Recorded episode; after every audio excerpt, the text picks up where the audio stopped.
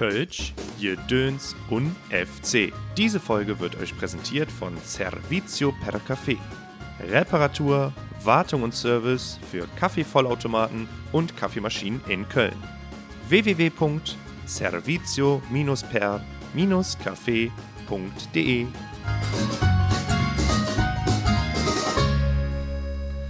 Herzlich willkommen zurück bei Kölsch, Jedöns, FC.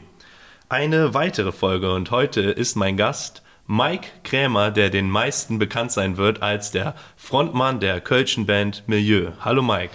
Hi, schön, dass ich dabei sein kann. Ja, erst Mal Podcast für dich habe ich äh, mitbekommen. Deswegen ähm, bin ich gespannt. Ich hoffe, du auch ein bisschen. Ja, denn total. heute geht es tatsächlich nicht nur um deine Tätigkeit als Frontmann der Band Milieu, denn was mich brennend interessiert, ist, dass du ja noch ganz, ganz viele andere Sachen hast, die du so zu tun hast. Abgesehen davon, dass du gerade frisch zum dritten Mal Familienpapa geworden bist. Herzlichen Glückwunsch. Ja, vielen Dank. Das heißt, drittes Mal Familienpapa. Du bist Produzent und Songwriter, schreibst und produzierst auch für ganz viele andere Menschen. Und äh, ursprünglich bist du gelernter Informatiker. Und was mich danach, und da reden wir nachher auch noch drüber, brennend interessiert, ist, du hast ein System entwickelt, was mittlerweile viele, viele, vor allen Dingen Kölner Karnevalskünstler nutzen, ich auch. Das nennt sich Stage Timer und es organisiert die Künstler an sich untereinander, die Bands, Touren, Crews, wie auch immer. Also steckt unglaublich viel hinter. Und darüber wollen wir heute reden. Ja, das klingt gut, das machen wir doch. Meine erste Frage. Was machst du oder was sagst du, wenn wir uns jetzt kennenlernen? Wir kennen uns vorher nicht und ich sage, was machst du eigentlich beruflich? Ja, das ist äh, quasi eine ähnliche Antwort wie auf die Frage, äh, ja, welches Instrument spielst du denn? Da sage ich meistens alles und nix. Also ich kann alles ein bisschen, aber nix so richtig. und das ist bei meinem Beruf irgendwie auch so. Ich mache, ich habe sehr, sehr viele Interessen schon immer gehabt, auch als Kind. Äh, also ich finde irgendwie alles, alles geil. Und ähm, ja, es gibt zum Glück die Möglichkeit, mit einigen dieser Dinge äh, dann auch äh, Geld zu verdienen für mich. Und äh, ja, die mache ich dann halt jetzt. Ähm, was ich ganz oft habe, weil mir geht es ähnlich, ich glaube, ist nicht ganz so ausgeprägt wie bei dir, aber ähm, ich habe halt auch äh, neben meinen beruflichen Sachen, die halt vielseitig sind, auch noch viele private Sachen und ich kriege andauernd von meiner Freundin zu hören, was willst du denn noch alles machen? Das ist der Standardsatz. Ja, den höre ich auch ziemlich oft, ja. Ja, In welcher ich- Zeit willst du das denn noch machen? Genau, richtig. Also, ähm, wie machst du das? Glaubst du, es ist gutes Zeitmanagement oder glaubst du, dass es einfach der Antrieb ist, dass man einfach Bock auf so viele Sachen hat und das dann auch irgendwie, wenn man wirklich möchte, hinbekommt? Ich glaube, es ist bei mir eine Mischung aus beidem. Also ich bin, ähm, ich kann mich selber immer enorm gut motivieren für gewisse Sachen. Also wenn ich irgendwas richtig äh, geil finde, dann kann ich mich stundenlang damit beschäftigen und merke auch gar nicht, dass die Zeit vorübergeht. Ich bin aber auch immer sehr fleißig. Also ich bin, ich würde sagen, bei mir ist es fast schon so eine Art Arbeitssucht. Also wenn ich jetzt mal zum Beispiel einen Sonntag mal einen Nachmittag nichts mache oder so, dann habe ich schon schnell das Gefühl, boah, jetzt bist du aber unproduktiv, jetzt musst du irgendwas machen. Das ist mit Sicherheit auch nicht so richtig gesund, da, das sehe ich ein und ich arbeite auch daran, dass, äh, ja, dass das besser wird, vor allen Dingen als Papa. Jetzt da muss man auch mal ein bisschen Zeit mit den Kindern verbringen und äh, das will ich natürlich auch, habe ich natürlich auch total Lust drauf und ja, die Balance ist dann natürlich auch immer ganz wichtig. Okay. Ja, äh, hört sich spannend an. Jetzt geht es mir auch um Milieu, denn ich glaube, das ist ja in den letzten Jahren zumindest das, korrigiere mich, wenn ich falsch liege, das prägendste Element gewesen im Ganzen oder das zeitintensivste Element, weil ich denke, wenn ich jetzt, ähm, also grob kalkuliere, ich habe keine Ahnung, aber Milieu wird ja mittlerweile in der Karnevalssession auch mal so bestimmt 230 Auftritte wegdroppen, oder?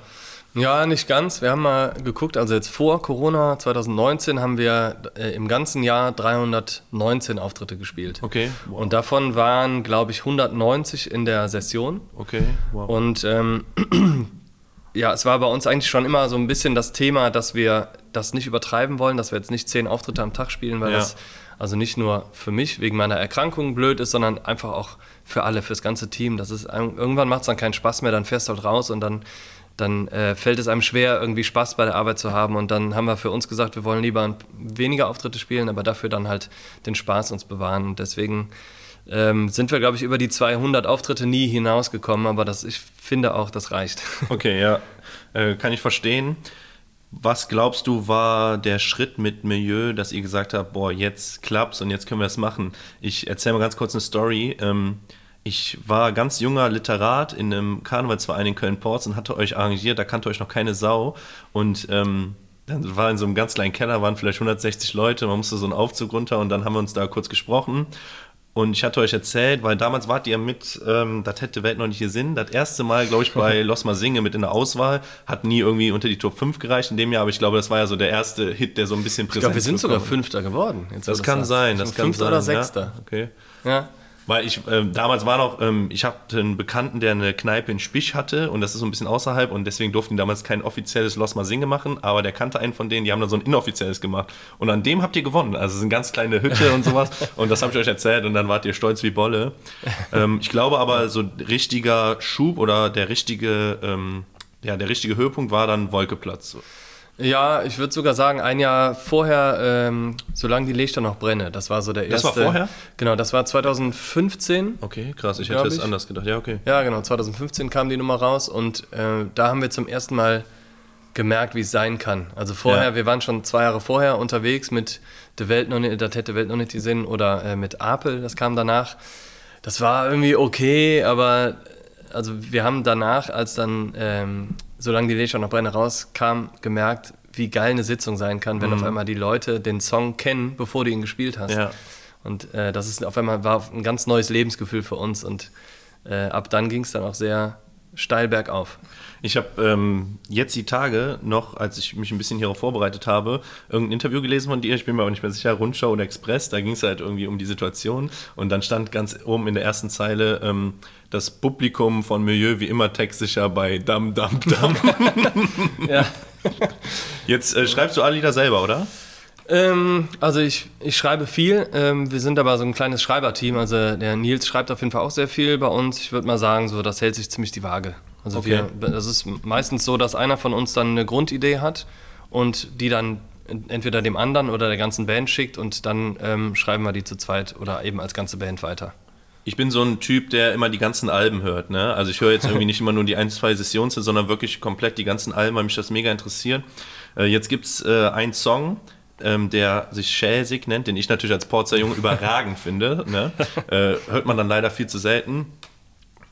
Äh, ist das tatsächlich eure Bandgeschichte oder schon so ein bisschen äh, noch äh, kreativer Input, der dazu kommt? Weil so Sachen wie, äh, weiß ich nicht, da kommt ja, gibt es ja so Textzeilen wie ähm, äh, der EC gespielt im Lade für die Tür mit Milik ob der Bühne als wieder für, ne? Ja. Das ist richtig sowas, ne? Und ja, das ist ja voll geil. Also ich könnte mich über den Text könnte ich feiern. Äh, erzähl mal was dazu, voll geil. Ja, das ist tatsächlich sehr autobiografisch. Da ist, ähm, glaube ich, auch nichts dran erfunden, würde ich jetzt Stark, mal so sagen. Okay.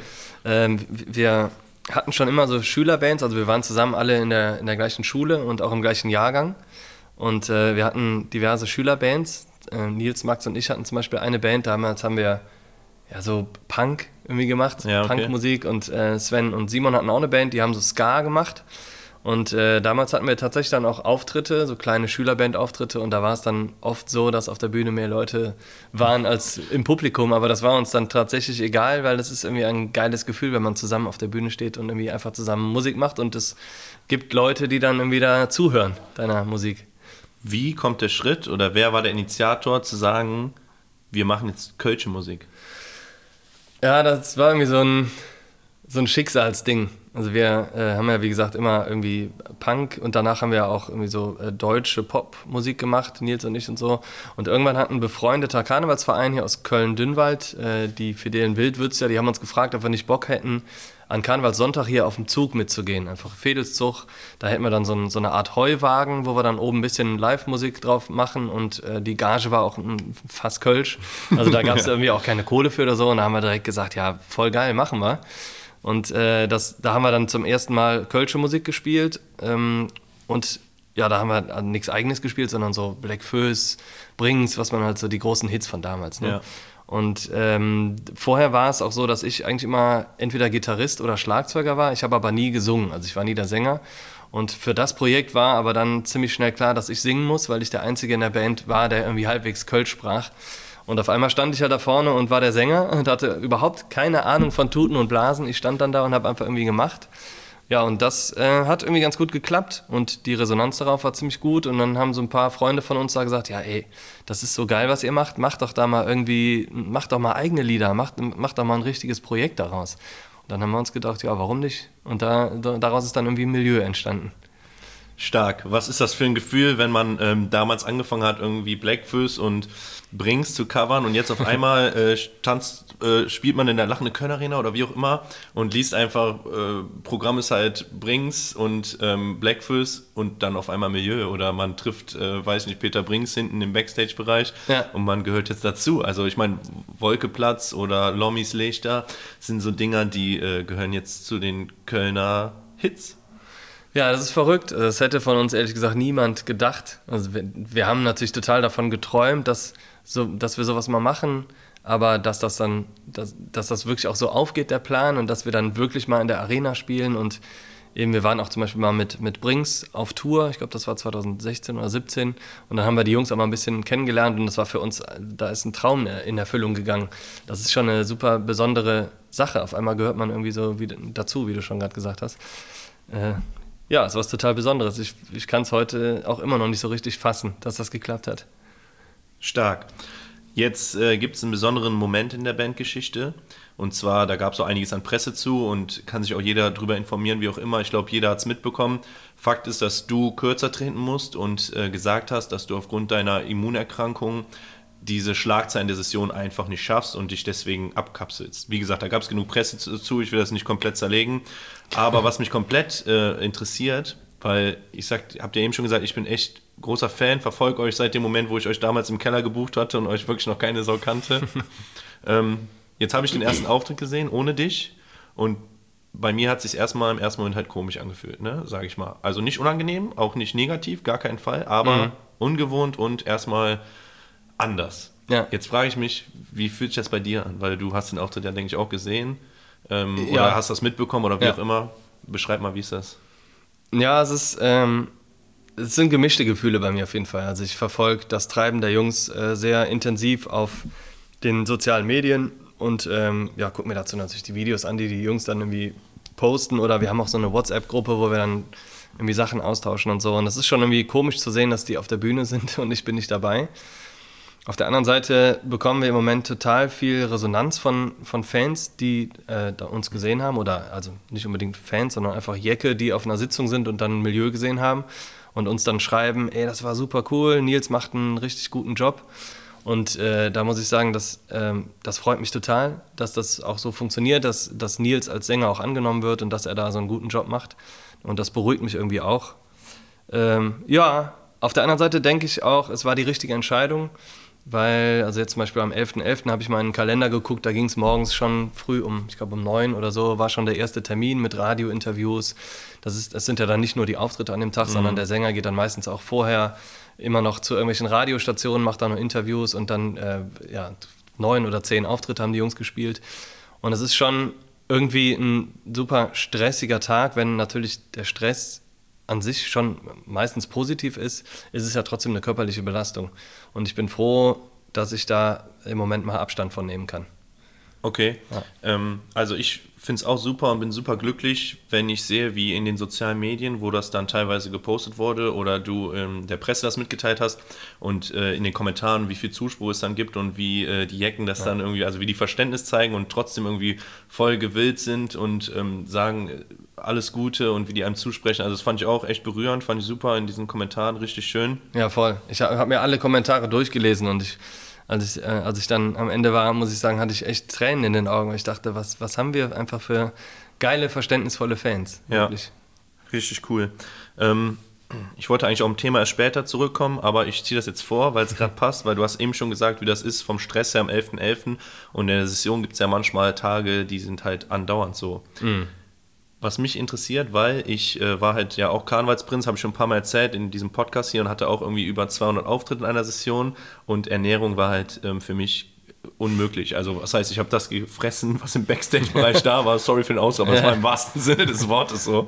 Äh, habe das gefunden, habe das genommen, was da war irgendwie, um was im Bauch zu haben. Jetzt hast du dich vor drei Jahren, vier Jahren Ja, war fast schon fünf, würde ich sagen. okay, Also, ja. äh, bewusst für äh, einen veganen Lebensstil entschieden. Ja. Zwar nicht nur ernährungstechnisch, sondern ich glaube, du trägst auch noch vegane Klamotten und ähm, genau, ja, komplett vegan. gerade in der Ern Ernährung, ähm, wenn ich denke, wenn man so auf Tour ist, ist das dann nicht noch mehr Vorbereitung? Also musst du dir nicht selbst Essen mitnehmen, weil so oft findet man, glaube ich, nicht. Und, und nur eine Portion Pommes jedes Mal reindrücken, ist, glaube ich, auch schwierig, oder? Ja, das ist, das ist auf jeden Fall ein, äh, interessantes Thema, was du da ansprichst. Also Zum Glück ist Kölsch vegan. Ne? genau, Kölsch ist vegan. Es gibt aber tatsächlich äh, Bierarten, die nicht vegan sind, aber darauf gehen wir jetzt lieber nicht ein. Ist auch egal. Ähm, also Backstage ist es oft so, dass da äh, dann irgendwie ein Matt Eagle steht, der schon seit Genau. fünf Stunden da steht. Frikadellen. Und, ja, äh, Frikadellen, genau, Bockwürstchen, solche Sachen. Das ist natürlich für einen Veganer überhaupt nichts. Und das war am Anfang auch echt ziemlich schwer. Ich musste mir eigentlich immer äh, was mitnehmen. Ich hatte dann immer im Rucksack so Tupperdosen mit irgendwelchen Sachen. Das geht auch, ist überhaupt kein Problem. Und zwischendurch mal eine Pommes ist auch kein Problem. So, das schmeckt ja auch gut. Ähm, Pommes gehen immer, hast du mal ja, gesagt. ja, genau, Pommes gehen immer, genau. Aber das hat sich so ein bisschen ähm, geändert. Also wir haben zum Beispiel bei uns in unserem äh, Vertrag, da ist so eine Art, ähm, so ein Bühnen, eine Bühnenanweisung drin. Da Rider steht halt, genau, so ein Rider, Rider, genau, genau, ja. Technical Rider. Für die, die nicht wissen, was das ist, da steht halt äh, drin, Hey, was... sehr gut. Ja, Guck mal, genau. haben wir das noch nie Podcast gemacht? Überragend. Ja, hol mal ab, die Hörer. Ja, also das ist einfach nur ein Blatt, wo drauf steht, äh, was braucht Milieu auf der Bühne, wo muss welche Steckdose sein und wo wird was hingestellt, damit quasi die Leute vor Ort wissen, was gebraucht wird. Und da kann man dann eben auch reinschreiben, wir brauchen irgendwie äh, für jeden alkoholfreie Getränke und zum Beispiel etwas Veganes zu essen. Und das, ähm, das haben wir dann da reingeschrieben, ganz nett formuliert und äh, viele Veranstalter haben sich jetzt mittlerweile auch daran gehalten in den letzten Jahren und haben dann immer entweder einen Obstteller oder was weiß ich, ein paar vegane Brötchen oder so dahingestellt. Ja. Genau, und das fand ich echt sehr, sehr schön. Also das ist sehr unterschiedlich. Manche lesen den Rider auch nicht so Ja, da ich, muss, ich musste eine Story dazu erzählen, weil ich lustigerweise vorgestern ein Interview mit Felix Lobrecht äh, Ja. gesehen habe. Ja. Und der hat erzählt, dass er in seinem Technical Rider drinstehen hat, dass im Backstage ein ähm, zwei Meter großes Aquarium mit einem ein Meter großen Hecht drinne stehen soll. Und dann haben die gesagt, ist das wahr oder falsch? Und dann hat er gesagt, nee, das stimmt tatsächlich, weil die anhand der Rückmeldungen oder anhand dessen feststellen, ob der Kunde den Technical Rider gelesen Ja, hat. das ist total bis, schlau. Ja, wenn bis zur drei, vier Tage vor der Anfrage nicht irgendwie eine Nachricht kommt oder wie auch immer oder irgendeine Rückfrage, hör mal, was ist denn da mit dem Hecht los? Ne, dann wissen die, aha, der hat den Technical Rider nicht gelesen und dann rufen die an und sagen, Freunde, habt ihr das alles im Blick, was da so passieren soll? Ne? Ja. Also gar nicht, äh, gar nicht so dumm, ne? Ey, das ist schlau, ja. Aber ich muss sagen, ich habe auch schon Leute erlebt, die es übertreiben. Ich hatte mal einen Kumpel, Veranstalter, der ähm, äh, Zeltinger eingeladen hatte. Ja. Und den Technical Rider, den hättest du mal. Gehe ich jetzt auch nicht näher drauf ein, aber der hat es auf jeden Fall in sich. Okay. Also, so viel zum Technical Rider. Nee, aber freue ich mich, dass die äh, Veranstalter das akzeptieren, dass es ja auch soweit dann Akzeptanz gefunden hat, dass es nicht mehr so dieses typische ist, ach, was ist das denn oder was will der? denn? Also wenn es funktioniert, dann ist ja Gott sei Dank Ja. ein, eine große Erleichterung gerade für die Künstler. Ne? Und es ist ja überhaupt kein Problem. Also viele äh, ja, denken so, vegan habe ich noch nie gehört, keine Ahnung, was das ist. Aber auf der anderen Seite ist es überhaupt nicht schwer, wenn man sich damit mal beschäftigt, weil man kann im Prinzip einfach da irgendwie eine Portion Pommes hinstellen und das ist vegan. Oder irgendwie, ja, wie gesagt, ein Obstteller oder so. Ja. Das ist ja kein, kein großer Aufwand, ein paar Bananen da hinzustellen und so, ne? Genau, ist machbar. Ja. Ähm, würde dir spontan einfallen, was so für dich der, man redet über den schlimmsten und den besten Auftritt. Ich würde mal gerne wissen, ob du eine Idee hast, was der lustigste Auftritt war. Ähm, ich hatte die gleiche Frage so Pedro gestellt, ne? Der Ja. war mit Lupo, also der Pedro von Lupo war auch mal Gast in dem Podcast, hat erzählt, die mussten mal ein Konzert spielen. Da war nur ein Gast und das war Tom Gerhardt. Ah, Tatsächlich, vor einem Gast. Also für Ja. Tom Gerhardt haben die ein Konzert gespielt. Super geil. Hast du spontan was? Äh, ich habe mir fallen einige Sachen ein, die irgendwie auf jeden Fall zum Schmunzeln sind. Also ich glaube, das, das Bitterste war für uns, das war glaube ich direkt im ersten Jahr, als wir uns gegründet haben, da haben wir auf dem Neumarkt gespielt. Ich, ich will jetzt keine Veranstalter nennen, deswegen, ähm, ja, wir waren auf dem Neumarkt auf einer großen Bühne, da waren tausende Leute vor der Bühne und da haben wir gespielt und die, der Veranstalter hat auf irgendwie auf jemanden gewartet. Also da sollte jemand einziehen und auf die Bühne kommen und die kamen aber nicht und dann sind wir halt auf die Bühne gegangen und ges haben gespielt und während wir gespielt haben, kamen die dann und dann wurde der Auftritt einfach nach dem ersten Lied mitten im Song abgebrochen. Ja, und dort waren, das waren für euch Milieu und Ja, ich war, wollte gerade zur zweiten Strophe ansetzen und das war total bitter. Sowas haben wir noch nicht erlebt. Ich meine, das war auch das erste Jahr. Dann haben wir irgendwann mal, ich glaube, das war in Dormagen auf einer, in so einem Festzelt, da sind wir auf die Bühne gegangen und äh, haben gespielt und dann kam ja, so eine Art Tanzgruppe, die haben dann so eine Polonaise auf die Bühne gemacht und sind dann über unser Kabel Ja, das ist super. Stromkabel Ja, gestolpert ja. und dann ist alles ausgegangen. Zack, bums, alle, die ganze Anlage aus, es kam nichts mehr und das hat dann irgendwie auch fünf Minuten gedauert, bis alles wieder hochgefahren war.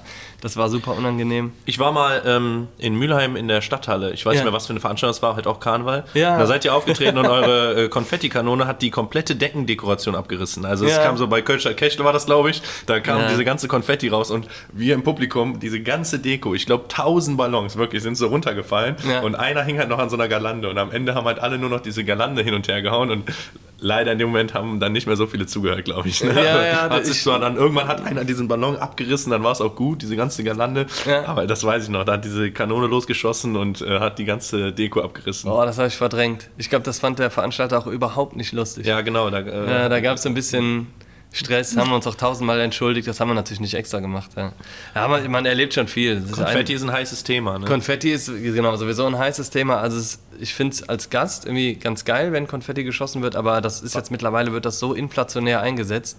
Ja, und als Veranstalter ist ehrlich gesagt die Hölle so. Ne? Also ja klar, das, du musst ja. danach alles immer fegen und das ist ja, wenn es mit Fegen getan wäre, wenn es ja, klebt dann und die Reinigungsarbeiten erhöhen sich manchmal um zwei, drei mhm. Stunden, wenn es nur äh, Konfetti dazu gibt. Ne? Also ich kann beide Seiten absolut verstehen. Ne? Ja klar. Also wir müsste, du machst doch genug ne? und hast Ideen, bist fleißig, dann äh, musst du ein Konfetti empfinden, was äh, nicht haftet, auch mit ja. Flüssigkeit, was sich wunderbar wegsaugen lässt, pusten oder kehren. Ja, das Konfetti, was in der Luft verbrennt. Ja, genau, ey, sowas. ja, genau, okay. ja, das hat wieder ganz andere Tücken wahrscheinlich. ähm, Milieu, wie gesagt, ich glaube, die meisten kennen das und was mich ja brennend interessiert, habe ich ja eingangs schon gesagt, ist die Vielseitigkeit, die du hast. Denn du bist ursprünglich gelernter Informatiker.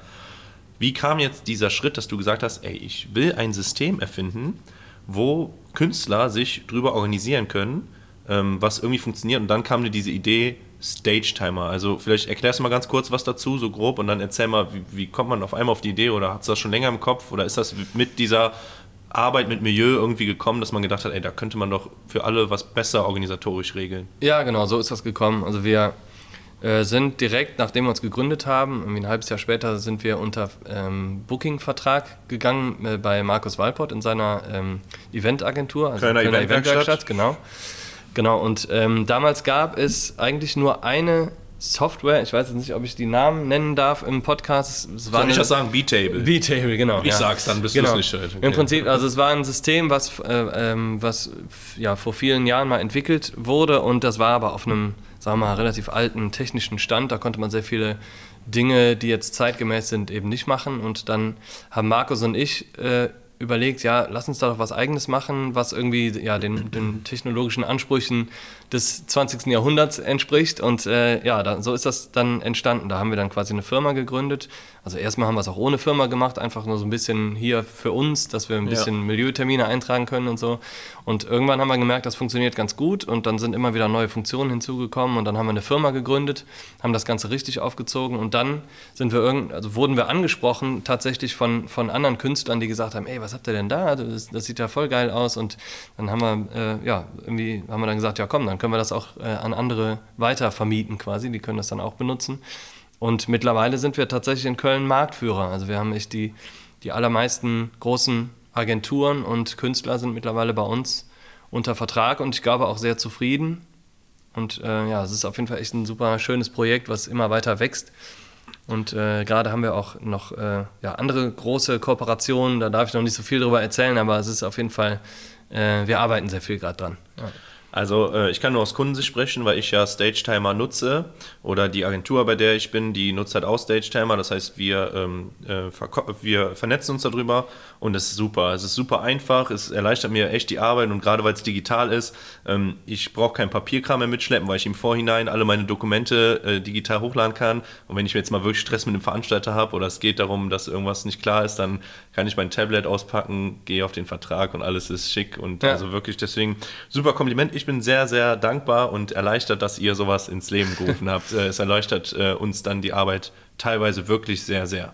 Äh, ja, ich glaube, das Besondere an der Konstellation bei Stage Timer ist, dass wir, also wir sind ja zu zweit, Markus und ich, und äh, wir haben im Prinzip alle wichtigen Perspektiven auf das Geschäft vereint. Also ich äh, kenne das Geschäft aus dem Bandbus, bin selber äh, quasi mit einer Band unterwegs, ähm, Markus ist auch Veranstalter, er ist ja auch der Präsident der Bürgergarde Blau-Gold, ist eine Traditionsgesellschaft hier in Köln und deswegen auch Veranstalter vieler Veranstaltungen und weiß halt, was ein Veranstalter braucht, ähm, um eine Veranstaltung abzuwickeln. Und äh, ja, ich bin Softwareentwickler und kann das Ganze quasi dann in, sagen wir mal, Computersprache übersetzen. Und äh, ja, das ist eine, glaube ich, eine sehr, sehr gute Mischung. Das funktioniert auf jeden Fall sehr gut und wir haben da irgendwie eine Marktlücke entdeckt.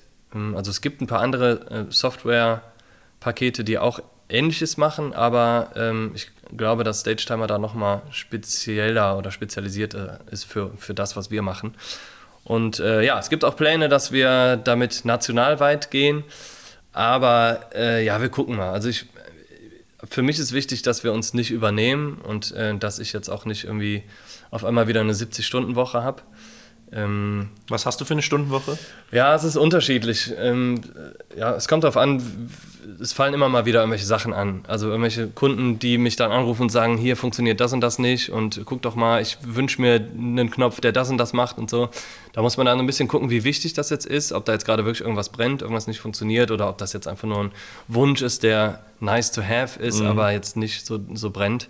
Und äh, ja, das ist unterschiedlich. Manchmal habe ich auch eine 50-Stunden-Woche oder so und manchmal habe ich auch nur eine 30-Stunden-Woche und mache dann eben auch in den anderen äh, Stunden ein bisschen Musik oder so. Also ich ja, bin ja auch noch Musiker und schreibe auch noch Songs und so. Also genau, und das ja. äh, finde ich, find ich so krass, weil ähm, du hast während der ganzen Geschichte, die du ja wirklich produktiv und effektiv dann an Stage-Timer zum Beispiel arbeitest, ähm, machst du Musik, aber du holst ja auch noch Kreativität irgendwo, weil die Songs, die ihr so schreibt, wie gesagt, sind ja keine drei, vier Lieder. Ich höre, wie gesagt, die ganzen Alben durch und ähm, da bin ich baff, woher, wo ihr euch das herholt. So. Also unglaublich, dass du auch noch so eine Kreativität entwickeln kannst, äh, parallel dazu, weil äh, klar bist du auf der einen Seite Künstler und auf der anderen Seite bist du dann wirklich ohne das jetzt äh, falsch zu verstehen, typischer Informatiker, der ja, ja. Äh, Geschäftsmann ist und ja. das zusammenzubringen und äh, unter einen Hut, also Riesenrespekt, ähm, Wahnsinn.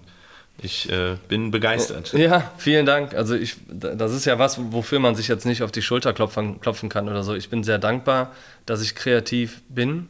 Also ich weiß, dass das nicht selbstverständlich ist und ähm, ja, weiß das sehr zu schätzen. Aber es gibt auch ganz viele Tage, wo ich überhaupt nicht kreativ bin. Also da sitze ich dann im Studio und es kommt dann kommt gar nichts an Input und da, das muss ich dann auch akzeptieren. Also bei mir ist das eher so, ja, wenn ich mal ganz entspannt bin, irgendwie unter der Dusche stehe und gerade mal nichts im Kopf habe, dann kommen mir eigentlich die besten Ideen. Dann Bist du so einer, der es direkt aufschreibt oder kannst du ja. das im Kopf behalten? Ja? Nee, ich habe eigentlich immer ein Handy in der Nähe. In also der Dusche, auch, ein Handy in der Dusche. Tatsächlich, also es passiert total oft, dass ich dann wirklich den Hahn ausmache, schnell irgendwie das Handy mit nassen Händen in die Hand nehme und äh, dann was einsinge. Also Ach, ich habe da immer so eine, okay. so eine Recording-App, wo ja. ich dann immer so Sachen einsumme, wenn ich jetzt eine Melodie im Ohr okay. habe oder einen Text oder so dann singe ich das ein und ich weiß nicht, ich habe mittlerweile irgendwie, ich würde mal schätzen, mindestens 2000 kleine Snippets auf meiner Festplatte, wow. vielleicht sogar noch mehr. Die sind dann teilweise nur so 10 Sekunden lang, wo ich ja. einfach nur irgendwelche Melodien einsumme. Und daraus versuche ich dann später, wenn ich im Studio sitze, irgendwie was zu basteln, einen ganzen Song. Jetzt habe ich ja eben schon anfänglich angesa äh, angesagt, du produzierst auch, auch für andere. Ja. Das ähm, heißt, Stage Timer ist klar, dein Know-how hast du aus deiner Ausbildung. Ja, natürlich, klar. Natürlich muss man sich immer wieder aneignen und am Ball bleiben, aber die, die Base, sage ich mal, das Know-how hast du aus deiner Ausbildung. Woher hast du dein musikalisches Know-how? Also, dass Leute zu dir kommen, ihr zockt ja Sachen ein, produziert Sachen, du schreibst ja auch, dann ähm, für andere, glaube ich, teilweise auch. Ne? Ja. Woher kommt das? Ähm, also, ich habe mich schon immer dafür interessiert, irgendwie. Also, ich habe glaube ich, mit dem Musizieren angefangen, als ich vier war. Da hatte ich äh, das erste Mal Akkordeonunterricht, das war ganz witzig. Und seitdem habe ich mich immer schon fürs Musikmachen interessiert und ich hatte aber auch immer schon Interesse für so technische Sachen. Also ich fand auch immer Computer und Computerspiele geil, halt der mhm. Nerd-Typ. Ne? Ich ja. bin also der, der Computer-Nerd.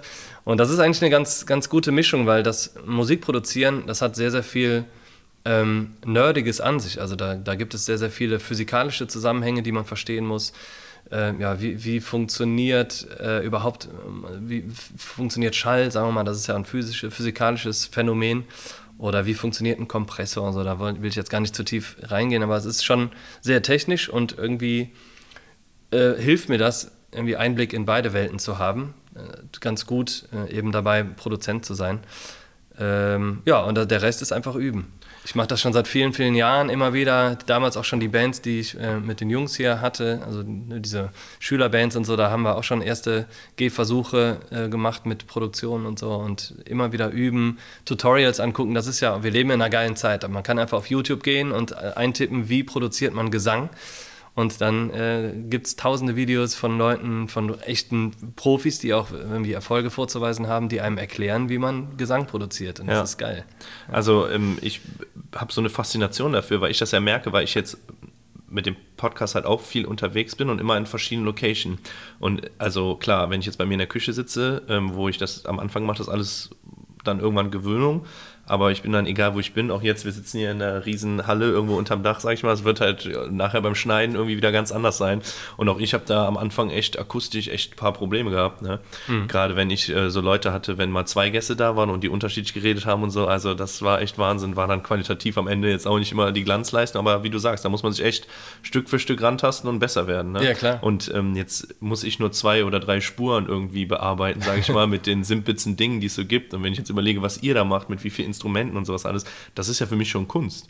So, und das ist halt äh, nur eine von den Sachen, die du halt eben mal so machst. Ne? Ja, aber auch da, ich bin ja schon relativ lang unterwegs und die ersten Alben, die wir gemacht haben, auch mit den Bands vor Milieu, die klangen auch nicht so gut. Muss man einfach sagen, das, das ist ein Prozess einfach. Ne? Okay. Ja. Ähm, ihr macht es ja komplett selber, ne? Also ihr genau. habt jetzt kein Label oder so eine welche Geschichten, ne? Also wir haben ein Label, aber wir, also die, das Label nutzen wir quasi für, für den Vertrieb und ja. für Promo und solche Sachen. Okay. Aber äh, die ganzen musikalischen Entscheidungen und auch die Produktion und so, das machen wir komplett selber, ja. Okay. Ähm, jetzt haben wir Stage Timer abgebacken, deine ähm, deine, deine Produktion und dein Songwriting. Mich interessiert total und ich weiß gar nicht, ich weiß es manchmal bei den Künstlern so ein bisschen.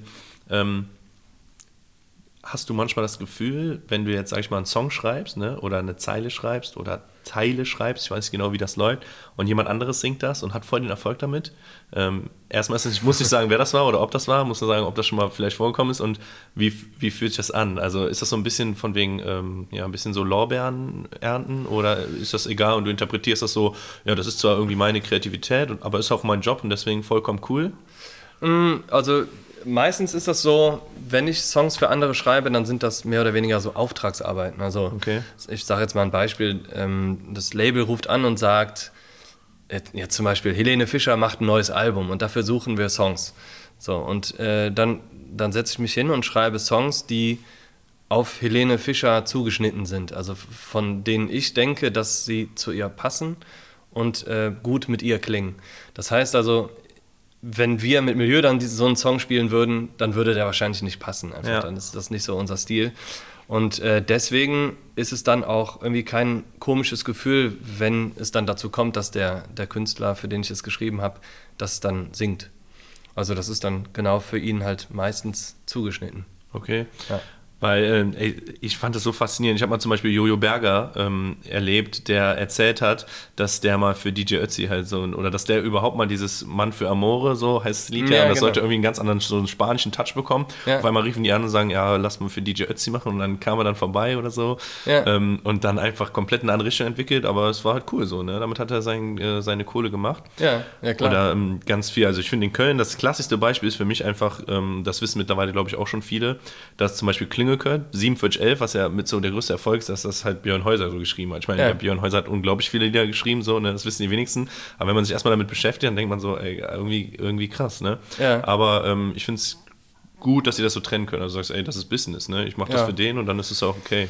Ja, also du kannst tatsächlich Lieder schreiben, die du selber nicht singen würdest, so kann man das so sagen? Auf jeden Fall. Also jetzt ein klassisches Beispiel ähm, zu 4711. Ich glaube, der Song der, also der passt ja vom Sound her auch perfekt auf die Klüngelköpfe, ja. so wie er jetzt klingt.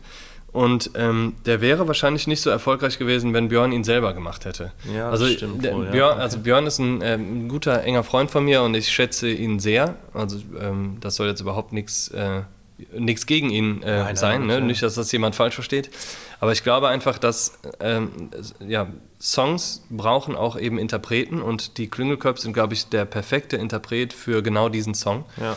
Und ähm, ich finde es auch, also ich persönlich habe für mich mal gesagt, ich, ich möchte nicht äh, also mit Milieu Songs von anderen interpretieren, weil wir eben selber quasi kreative Denkfabrik sind und eigene Songs schreiben. Aber ich finde es auch nicht verwerflich, wenn man als Band, wie jetzt zum Beispiel die Klüngelköp sagt, ähm, ja, wir schreiben zwar auch selber, die schreiben auch selber ähm, viele Sachen, aber wenn mir jetzt jemand einen Song anbietet, von dem ich sage, der ist total geil, dann wäre man ja irgendwie auch blöd, den nicht zu machen. Ne? Also und es ist ja auch nicht so, dass jede Band immer so jemanden in der Band hat, der gut Songs schreiben kann, weil Musik machen und Songs schreiben sind zwei verschiedene Paar Schuhe. Also wenn man das eine kann, heißt es noch lange nicht, dass man das andere kann. Das ist äh, definitiv so. Ja, ja, okay, klar, ja. Das, das, das verstehe ich absolut.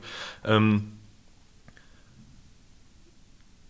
meine letzte Sparte heißt ja FC im Podcast. Ne? Ich weiß, du bist äh, kein Fußballfan und äh, interessierst dich nicht wirklich dafür. Was mir aber aufgefallen ist, und auch da gerne korrigieren, wenn das falsch ist, aber ich glaube, ich sage es jetzt zum dritten Mal, ich höre auch eure Alben äh, rauf und runter und nicht nur die äh, drei Lieder, die irgendwie immer so unterwegs sind. Und bei anderen Kölner Bands gibt es immer mal, zumindest mal eine Zeile, ne, die sich irgendwie um FC dreht oder um FC beruft. Jetzt habe ich das bei euch bewusst so echt noch nicht festgestellt. Ich habe auch eben nochmal, wo ich mich auf den Podcast noch ein bisschen vorbereitet habe, bin ich nochmal so durchgegangen, so die Lieder und ich bin eigentlich relativ fit in sowas. Und da ist mir spontan echt nicht eine Zeile eingefallen. Ja. Und jetzt weiß ich das bei dir, aber ich weiß ja zum Beispiel Sven, ähm, also auch äh, Mitglied eurer Band, der ist ja FC-Fan, äh, postet öfter mal was oder der hat einen eigenen Podcast, wo er auch manchmal dann vom FC erzählt. Vermeidet ihr das bewusst oder äh, würdest du jetzt sagen, krass, ist mir auch noch nie aufgefallen? Oder, ähm, weil ich sag mal, diese klassischen Do äh, Dinger wie Rhein und Dom, das gibt es ja irgendwie immer so, ne? auch ja, bei euch. Ja, aber FC, da fällt mir spontan gar nichts ein bei euch. Ja, ne, wir, wir, vermeiden das nicht bewusst. Also ich bin tatsächlich auch der Einzige in der Band, der sich nicht für Fußball interessiert. Also alle anderen sind äh, auch Fußballfans und ähm, ja, Simon, Nils und Sven sind auch FC-Fans. Max ist äh, Dortmund-Fan tatsächlich und der Daniel, der gerade quasi ähm, als Aushilfe dabei ist, der ist auch Dortmund-Fan. Ähm, aber wir vermeiden das jetzt nicht bewusst. Es ist einfach so, dass wenn ich jetzt zum Beispiel Texte schreibe, ich interessiere mich einfach nicht für Fußball. Habe ich noch nie. Und äh, deswegen ist das auch nichts, was mich beschäftigt. Also die, die Texte, die wir schreiben, sind ja meistens irgendwie entweder autobiografisch oder Dinge, die uns interessieren, die irgendwie aus ja. dem, irgendwas mit uns zu tun haben. Und wenn ich dann einen Text schreibe, dann ist es so, dass, dass das FC keine große Rolle in meinem, also das hat nichts mit dem FC zu tun, sondern dass Fußball keine große Rolle in, in meinem Leben spielt. Aber wenn ich Fußballfan wäre, dann wäre ich auf jeden Fall FC-Fan, weil ich das schon irgendwie verstehen kann, dass man diese Liebe zu einem Verein hat. Und wir sind ja auch äh, dem FC nah. Also wir spielen öfter mal diese FC-Club-Konzerte. Wir haben auch schon auf dem Rasen da gespielt. Genau, ja. Und da merke ich schon, dass es was Besonderes ist, da zu sein. Und ähm, auch diese Stimmung im Stadion ist was ganz Besonderes. Also ja, ja wenn ich FC-Fan oder wenn ich Fußballfan wäre, dann definitiv FC. Ja, wir hatten das Thema in den letzten zwei Podcast-Folgen, glaube ich schon, weil da waren jeweils Leute da, die nicht von hier kamen, aber mittlerweile ihren Lebensmittelpunkt in Köln haben, die auch gesagt haben, ähm, ursprünglich auch aus München zum Beispiel, die gesagt haben, ey, ich hab, äh, bin zwar irgendwie immer Bayern-Fan, aber als ich hier in Köln Fuß gefasst habe, auch so businessmäßig oder wie auch immer, hat man automatisch Sympathie, äh, Symp Sympathie, du Scheiße, Sympathie für diesen Club. Also ja. sympathisiert mit dem FC. So, das ist irgendwie so ein Automatismus, total verrückt. Obwohl ja. die auch jetzt keine wahnsinnigen Fußballfans sind, absolut nicht so, ne? Aber ja. irgendwie automatische Sympathie zum FC. Ja, ich glaube, das Krasse beim FC ist, also es gibt, es gibt ja auch sehr viele Phasen, wo der FC einfach Scheiße spielt und dann absteigt und dann im nächsten Jahr wieder aufsteigt und es ist wirklich eine Achterbahnfahrt und das Verrückte ist, das Stadion ist immer voll. Es ist egal, ob die in der zweiten Liga ganz unten mit rumkrebsen oder ob die in der ersten Liga irgendwie super spielen. Das Stadion ist immer voll. Genau, ja. Und die, die Leute sind einfach mit Herzblut dabei. Also klar, fuckt man sich dann ab, wenn der FC schlecht spielt und trotzdem sind, sind das einfach so treue Fans. Und ich glaube, ähm, also wenn man FC-Fan ist, dann, dann ist man ganz weit weg davon zu sagen, man ist ein Erfolgsfan in dem Sinne, dass man quasi nur Fan ist, wenn der Verein gerade gut spielt, sondern man ist Fan, weil man einfach mit Herz hinter diesem Verein hängt. Ja. ja. Ähm, schließen wir nochmal den Kreis und kommen dann äh, komplett zurück zur Band. Äh, ich habe es eben wegen Stage-Timer gefragt. Ich würde es aber auch gerne diese Frage stellen, weil ich die fast einstelle. Wo soll es hingehen? Ähm, wenn ich das richtig verstanden habe, auch da gerne korrigieren, wenn ich falsch bin ähm, ist ja so, dass du ähm, von Milieu dich keinesfalls abkapseln willst oder so, sondern dass es um die Schlagzahl der Auftritte in der Session geht und du ansonsten eigentlich weiterhin Teil dieser Gruppe bleibst. Ne? Genau. Ähm, ja. Wo geht's hin? Denn du hast ja eben schon gesagt, äh, ihr habt bewusst euch dazu entschieden, eine gewisse äh, Grenze an Auftritten einzuhalten, was ja auch absolut legitim und logisch ist konzentriert euch mehr im Sommer, würdet ihr sagen, okay, wir könnten im Sommer noch ein paar Gigs spielen oder sagt ihr, so wie es ist, reicht das jetzt, wir wollen nur qualitativ halt abliefern, aber von der Schlagzahl her eigentlich so bleiben, wie es ist. Äh, habt ihr euch darüber Gedanken gemacht, philosophiert ihr über sowas? Äh, wir reden über alles, das ist auch, glaube ich, total wichtig in so einem ähm, Bandgefüge, also jeder hat da auch die gleiche Stimme, es gibt jetzt keinen Chef, der irgendwas entscheidet oder so. Und ähm, ja, wir haben jetzt gesagt, das ist irgendwie eine besondere Situation. Wir gucken jetzt erstmal, wie es so funktioniert. Und ähm, also wir wollen auf jeden Fall im Karneval bleiben und ähm, wenn das jetzt gut funktioniert, wird man, werden wir es bestimmt auch in den nächsten Jahren so machen, dass die Jungs das äh, irgendwie im Karneval machen. Aber äh, ja, ich, dazu können wir einfach im Moment noch nichts sagen. Also wir haben gesagt, wir treffen uns nach der Session in Ruhe und äh, besprechen alles, äh, wie man es machen könnte, wie ja, etwaige Szenarien in den nächsten Jahren aussehen und egal wie das aussieht, also oder egal wie das ausgeht, ob ich mit den Jungs weiterhin auf die Bühne gehe oder nicht, äh, es wird auf jeden Fall so sein, dass ich äh, auch als Songwriter mit im Team bleibe. Ich bin auch weiterhin Produzent und äh, Freund sowieso. Also wir sind ja sowieso schon seit Jahrhunderten befreundet ja. und daran wird sich auch nichts ändern. Deswegen ähm, kann ich auf jeden Fall alle Fans und Milieufreunde da draußen beruhigen. Ich werde auf jeden Fall, ich werde nicht von der Bildfläche verschwinden. Sehr gut. Ja. Ähm, was mich interessiert noch ist, ähm, für diejenigen, die es nicht wissen, wir haben auch ein paar Zuhörer, die äh, jetzt nicht unbedingt so viel mit dem Karneval zu tun haben. Ihr habt in der Session in der Regel so einen 25-Minuten-Slot. Mhm. Das heißt, eigentlich wird ja vor der Session festgelegt, was spielen wir für Lieder, fünfeinhalb Songs oder sechseinhalb Songs sind das dann oder so in der Regel so ungefähr. Ja, ne? also fünf, wir, ja, fünf plus ja, Zugabe. Genau. Ne? Vier, vier plus eins oder manchmal fünf plus eins, je nachdem, ja. Jetzt äh, spielt man ja bei 80 Prozent der Auftritte genau dieses Set. Ne? Ja. ähm, ist es manchmal, gerade wenn man so dieser kreative Denker oder dieser kreative Kopf ist, der du bist, schade, weil man denkt, Boah, manchmal würde man doch gerne das, was man so kreativ geschaffen hat, weil wie gesagt, ich bin voll der Fan von so Liedern, die sich manchmal auch auf 13, 14 so auf so einem Album ähm, verdecken. Hier mhm. äh, Claudia, dieses CCAA, was sie geschrieben hat, finde ich Weltklasse. Das ist ein Lied, das, das finde ich so stark. Aber das sind ja Sachen, die spielt man eigentlich nur bei seinen Konzerten. Also ja. so in der Session spielt man ja genau das gleiche Set runter. Ja. Und jetzt Hand aufs Herz, wann nervt's? Ja, es gibt schon immer mal wieder Momente, wo man so denkt, boah, sind nicht schon wieder Dam Dam Dam. Ja. Aber ich muss dazu sagen, wenn wir dann vor den Leuten stehen und da sind 2000 Leute, die Dam Dam Dam singen und dabei die größte Freude haben und tanzen, dann steckt das so an, dann, dann hat man automatisch Bock darauf. Und selbst wenn man den zum 2000. Mal gespielt hat, diesen Song, macht es trotzdem Bock, weil man sieht, dass man irgendwie den Leuten damit Freude schenkt. Und das ist irgendwie schon ein ganz besonderes Gefühl und glaube ich, auch die größte sagen wir mal, Belohnung, die man als Musiker so haben kann. Ja. ja. Die ersten Jahre ist es wahrscheinlich, glaube ich, einfacher. Da weiß man, okay, das sind unsere Hits, diese vier, sag ich mal, ja. ähm, und die spielen wir. Jetzt ja. mit steigendem Erfolg gibt es ja auch mehr Hits, gerade bei euch, sag ich mal, und ihr kommt jetzt nicht mehr hin. Äh, dann setzt ihr euch wirklich hin, lotet das aus und sagt, ähm, okay, Männer, was äh, spielen wir jetzt? Weil, ich sag mal, jetzt auch Hand aufs Herz, ich glaube, auch wieder korrigieren, wenn ich falsch liege, so an Wolkeplatz kommt ihr auch die nächsten Jahre nicht vorbei, als Beispiel. Ne? Ähm, ja, denke ich auch, genau. Der gehört schon mit dazu und der macht ja auch immer wieder Spaß. Ne? Wie ich gerade gesagt habe, man, man merkt, wenn die Leute da mitmachen, äh, ist das mega schön. Ähm, ja, es gibt da wir haben da schon oft drüber äh, diskutiert, ja. weil es ist tatsächlich so, wenn man zehn Jahre lang Musik macht und zehn ähm, Sessions-Singles rausgebracht hat, gibt es immer mal wieder auch Songs, die nicht so gut funktionieren. Die muss man dann rauskegeln, aber irgendwann steht man halt vor dem Problem, du musst dich halt an 25 Minuten halten, was nimmst du rein, was nimmst du jetzt raus?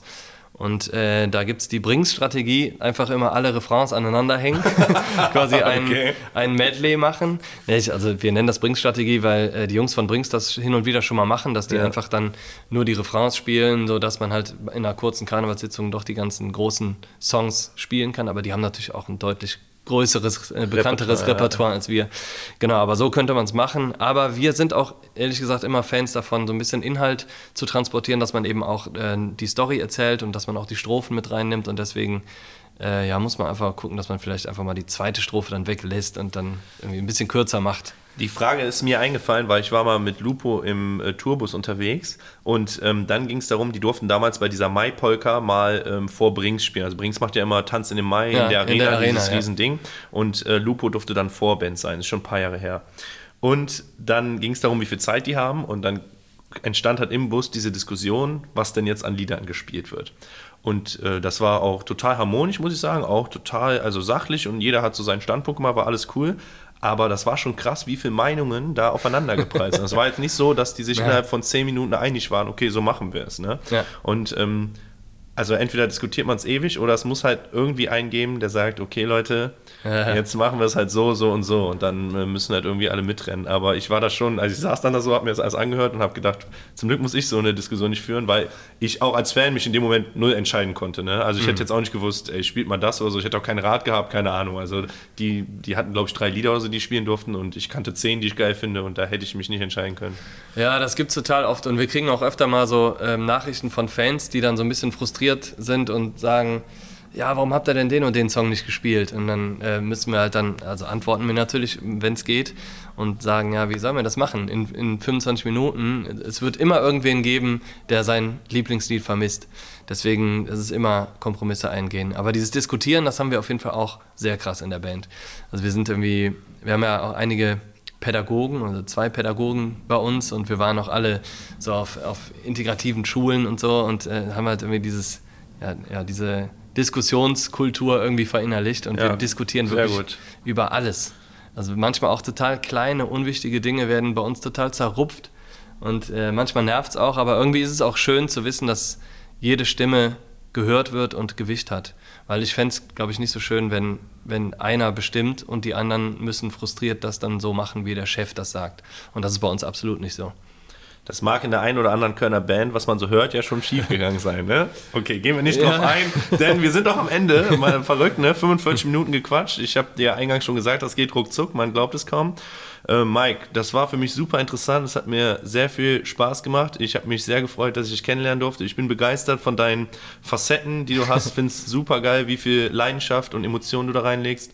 Und deswegen ähm, Lob und Anerkennung von mir, Lob und Anerkennung für Milieu. Ich bin ein Riesenfan, äh, werde es weiterhin bleiben. Und ich wünsche dir und euch alles, alles Gute und hoffe, dass wir uns noch ein paar Mal in Zukunft über den Weg laufen. Ja, das wäre schön. Vielen Dank auf jeden Fall, dass ich äh, mitmachen durfte bei deinem Podcast. Sehr, sehr gerne. Mach's gut.